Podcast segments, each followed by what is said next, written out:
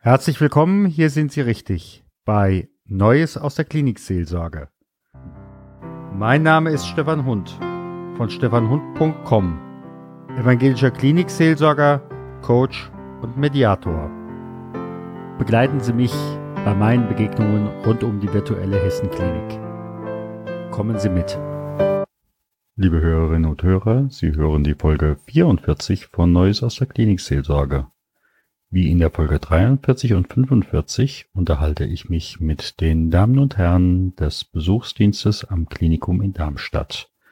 Im ökumenischen Besuchsdienst ist diesmal zu Gast zum Gespräch Hiltrud Schweizer und Dr. Peter Moser.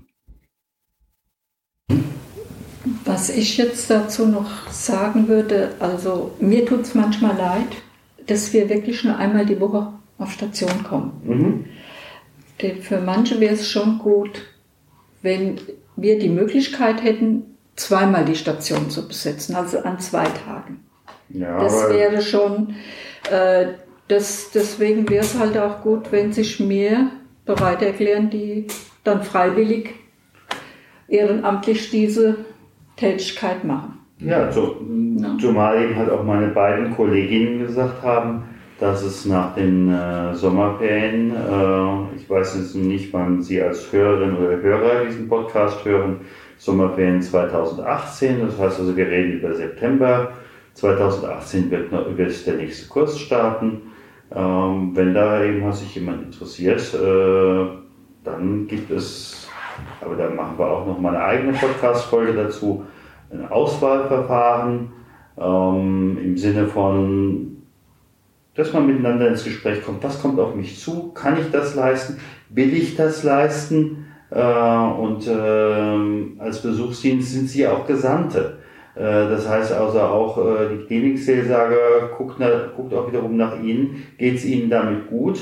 Vielleicht aber auch, dass es mal eine Situation gibt, die man selbst vielleicht nicht unbedingt so einschätzen kann und dann auch erstmal kein eigenes Feedback äh, über die Station bekommen oder vielleicht über die Klinikseelsorge im Sinne von, ich glaube, es ist gut, wenn du dich einfach mal vier Wochen rausziehst. Ich denke mal, solche Situationen kennen Sie im Rahmen äh, der Kolleginnen und Kollegen der Grünen Damen äh, mit Sicherheit auch. Ja. Ja, das muss ich bestätigen. Erstens muss ich sagen, dass die Ausbildung, dieses Seminar, was wir vorher bekommen haben, ausgesprochen hilfreich und lehrreich gewesen ist ich sagte es ja eben schon, das hat sehr viel Profit für mich gebracht. Mhm. Und zum Zweiten ist es natürlich so, und das ist auch sehr angenehm, wir machen die Tätigkeit ja freiwillig. Mhm. Wir können uns die Zeit selber aussuchen. Wir können auch selber sagen, ich bleibe so lange oder so lange. Mhm. Wenn wir Urlaub haben, brauchen wir uns nicht abzumelden, sondern das sind alles Dinge, die das Ganze einfacher machen oder Probleme gar nicht erst aufkommen lassen. Mhm. Insofern ist die Art, wie wir geleitet wurden, äh, sehr angenehm. Da kann mhm. dann jeder nach seinen eigenen Bedürfnissen oder nach seinen eigenen Vorstellungen tätig werden. Das mhm. ist sehr angenehm. Mhm. Wir hatten ganz am Anfang das Stichwort berührt.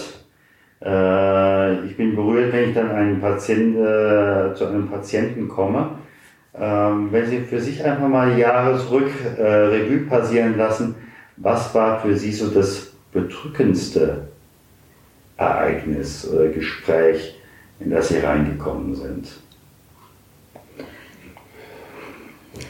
Ja, äh, bedrückendes Gespräch für mich ist, wenn ich merke, für den Patienten, wenn ja. er entlassen wird, ist keine Lösung da. Mhm.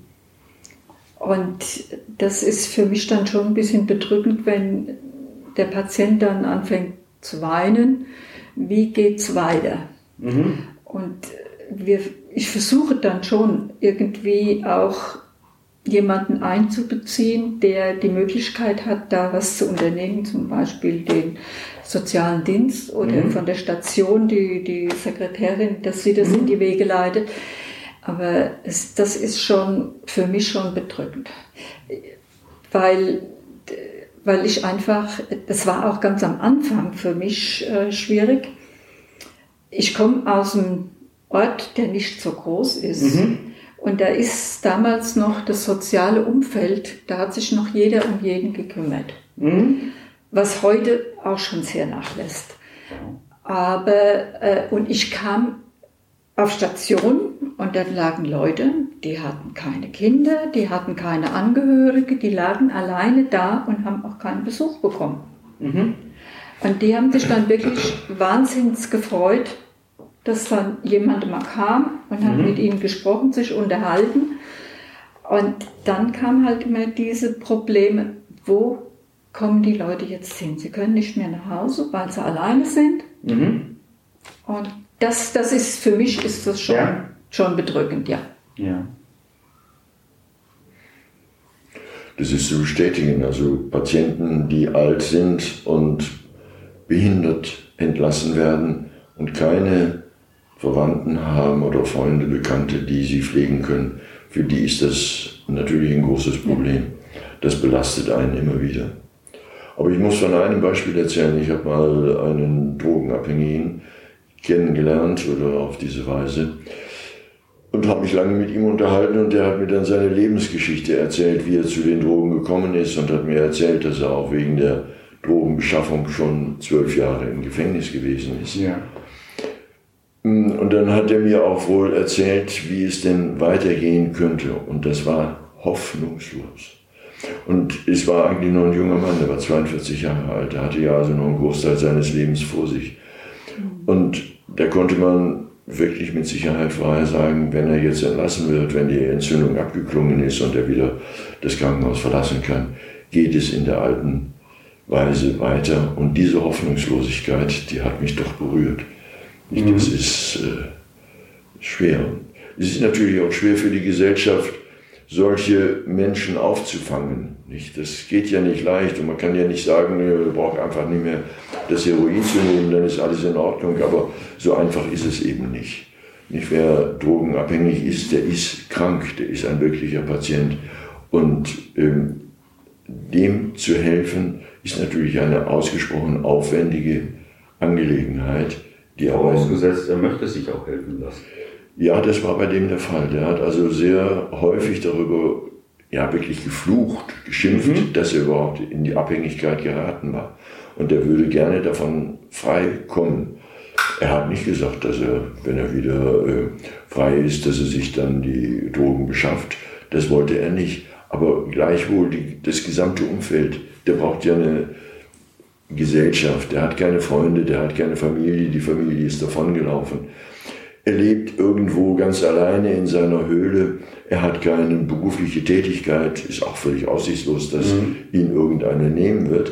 Was soll mit einem solchen Menschen passieren? Der mhm. geht dann zwar in das sogenannte Methadonprogramm hinein, ja. aber das ist ja im Grunde genommen eine andere Droge, die anstelle des Heroins genommen wird. Also da ist, und das hat er auch so gesehen und so pessimistisch und das hat mich dann doch sehr beeindruckt. Mhm schwer. Und wie geht man in dem Moment damit um? Bleibt das jetzt in den Klamotten hängen, wenn Sie jetzt nach Hause gehen? Ah, ich habe äh, lange darüber nachgedacht und den Patienten habe ich auch zweimal wiedergesehen, also insgesamt dreimal. Mhm. Und ich hatte ihm ja auch gesagt, er sollte alles versuchen, um von den Drogen freizukommen. Es gibt ja entsprechende Programme, aber die müssen auch greifen. Und äh, bei der Persönlichkeitsstruktur, die der mir dann gesagt hat, hm, aussichtslos. Aber das war auch einer von den Patienten, die sich ganz herzlich bei mir bedankt haben für das Zuhören und ich habe ihm öfter mal diese oder jene Empfehlung zu geben versucht. Aber äh, ja, es war ein angenehmes Gespräch mit ihm, also fast freundschaftlich. Auf der wirklich ganz mhm. persönlichen Ebene ja. lief es ab, aber wie gesagt, auch zwei weitere Gespräche, die ich mit ihm geführt hatte, ähnlich aber insgesamt völlig hoffnungslos. Und das berührt einen ja dann doch. Mhm. Und in dem Moment hatten Sie dann auch die, wiederum die Möglichkeit, äh, zu einem der beiden Kolleginnen, oder vielleicht war das noch damals äh, zu der Zeit, wo äh, die Kollegin katholischerseits noch nicht da war und dafür ein Kollege da war, dort dann anzurufen und zu sagen, ich brauche mal einen Moment ein Ohr oder wie wäre das jetzt gewesen? Ähm, ja, die Gelegenheit hätte ich gehabt, aber ich habe sie nicht ausgenutzt. Mhm. Ich habe es mit mir selber ausgemacht. Okay. Aber ich muss sagen, das ganze, das Gespräch oder die Gespräche haben mich äh, wirklich beschäftigt. Mhm. Da habe ich oft drüber nachdenken müssen. Jetzt gucken wir nochmal in die andere Richtung. Was war für Sie das schönste Erlebnis? Also Sie sagten, schön, dass ich diese Arbeit machen kann. Ja, für mich ist es schön, dass ich sie machen kann, dass ich so weit fit bin, dass ich es machen kann. Mhm. Und auch schön, dass äh, ich Leuten, die wirklich niemanden haben mhm. und die alleine hier im Klinikum liegen und äh, für die ein Riesenberg vor ihnen steht mhm. und denen dann ein bisschen Zuspruch geben kann, auch wenn direkt die OP vor steht, dass also sie schon angezogen sind zum Abholen für und mhm. sie müssen noch warten und mhm. was man halt auch so, ja, wo man dann so äh, teilweise doch nervös ist. Und das sind für mich schon, also für mich ist es schön, dass ich da jemandem helfen kann. Mhm. Das ist also für mich so, das, warum ich auch hauptsächlich das mache. Mhm.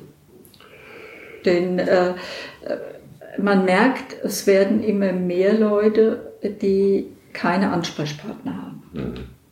Und viele können auch mit ihrer Familie über viele Sachen gar nicht reden. Ja. Und dann kriegt man als Außenstehende Was Sachen. Was wären das zum Beispiel überhaupt für Themen? Unterschiedlich. Unterschiedlich. Der, durch, durch alle Lebenslagen durch. Man kriegt mhm. manchmal das ganze Leben erzählt und dann halt auch die Konflikte zwischen Ehepartner, Generationen ja. und so weiter und mhm. so fort. Und die hören mir nicht zu und so. Und mhm. wollen halt mich überrumpeln, dass ich das mache, statt mhm. das. Seid ihr euch noch einig oder habt ihr schon geteilt? Äh, nee, es ist einfach äh, dieser Respekt vor Menschen. Ja. Äh, der wird weniger? Der wird weniger. Also zumindest vor den Älteren. Wenn jemand dann gefallen ist, dann kommt sofort, ja, dann müssen wir jetzt, dass du ihn heimgehst oder das oder das. Mhm. Und äh, da haben doch die, die Eltern unheimlich viele Probleme mit. Mhm. Und das kriegt man dann schon, also da mhm. kriegt man schon sehr viel mittlerweile mit. Okay. Das, also das ist, ja, das Aber ist es ist nicht in allen Fällen nee, so. Nee, nee. Ja. Äh, wir erleben auch, oder ich habe erlebt, häufig, dass alt gewordene Patienten mit einem Knochenbruch, Oberschenkelhalsbruch, irgendwas, mhm. da liegen und äh, man weiß dann auch nicht so recht, wie es weitergeht. Aber die Patienten haben so viel Optimismus, dass sie sagen, es wird schon gehen. Ja. Und mhm. viele haben auch äh, eine Familie, haben Kinder großgezogen, die natürlich nun schon erwachsen sind, mhm. die dann helfen wollen. Also es gibt auch häufig die Situation, dass man ja, positiv äh, beobachtet, ja. wie gut die dann oder in welch menschliche Atmosphäre die dann mhm. hinterher mhm. weiterleben können. Mhm. Also es ist nicht immer nur pessimistisch. Nein, das ist es nicht. Mhm. Also, aber es, also ich merke, dass das aber ja so, es kommt drauf an. Wenn, ja. Ich weiß auch nicht, wie ich das jetzt erklären soll. Das ist einfach so ein eine komische Situation. Manchmal muss man dann auch ein bisschen abwägen, stimmt das jetzt wirklich, was man erzählt bekommt? Oder ist es nur, damit man zugehört? Natürlich, natürlich. Ja. Auch, da, auch das. Äh, äh also es, äh, man braucht ja schon so ein bisschen Gefühl dafür auch. Ja. Aber das kommt, das, das kriegt man, wenn man, also ich denke, am Anfang ja, aber da ist ja die Ausbildung und dann kriegt man das, das schon. schon. Das kriegt man schon. Mhm. Und wenn man nachher sagen muss, äh, liebe Frau Meier, lieber Herr Müller, das ist, glaube ich, Ihre Wahrheit. Ja. ja. ja. Die anderen sehen das möglicherweise anders. Ja. Ja. Ich habe das irgendwie auch anders kennengelernt. Aber Herr Meier, wenn, da, wenn Sie jetzt so meinen, dann ist das Ihre Wahrheit. Genau. Ja. Mhm. Ja, aber so hat man doch häufig auch erfreuliche Erlebnisse. Sehr, also ja. Auch wenn die alten Patienten ihre Lebensgeschichte erzählen, das ist manchmal wie ein Roman, ja. den man äh, mhm. lesen könnte. Mhm. Und da gibt es viele Dinge, die einen positiv berühren. Ja, und auch man, man lernt sogar noch sehr viel dabei. Ja, man lernt was Menge. so früher alles war, was man nicht mitgekriegt hat, was man mhm. nicht weiß. Und das sind, also es ist Liebe Hörerinnen und Hörer, wir sind nun wieder an unserer berühmten 15-Minuten-Grenze angelangt. Ich danke an dieser Stelle erstmal Hildrud Schweizer und Dr. Peter Meuser für ihre Offenheit für das Gespräch. In der Folge 45, die Sie gerne auch gleich aufmachen können, können Sie unserem Gespräch gerne weiter folgen. Gott segne dich und behüte dich. Gott lasse leuchten sein Angesicht über dir und sei dir gnädig.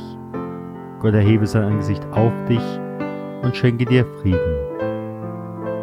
Geh hin im Frieden Gottes.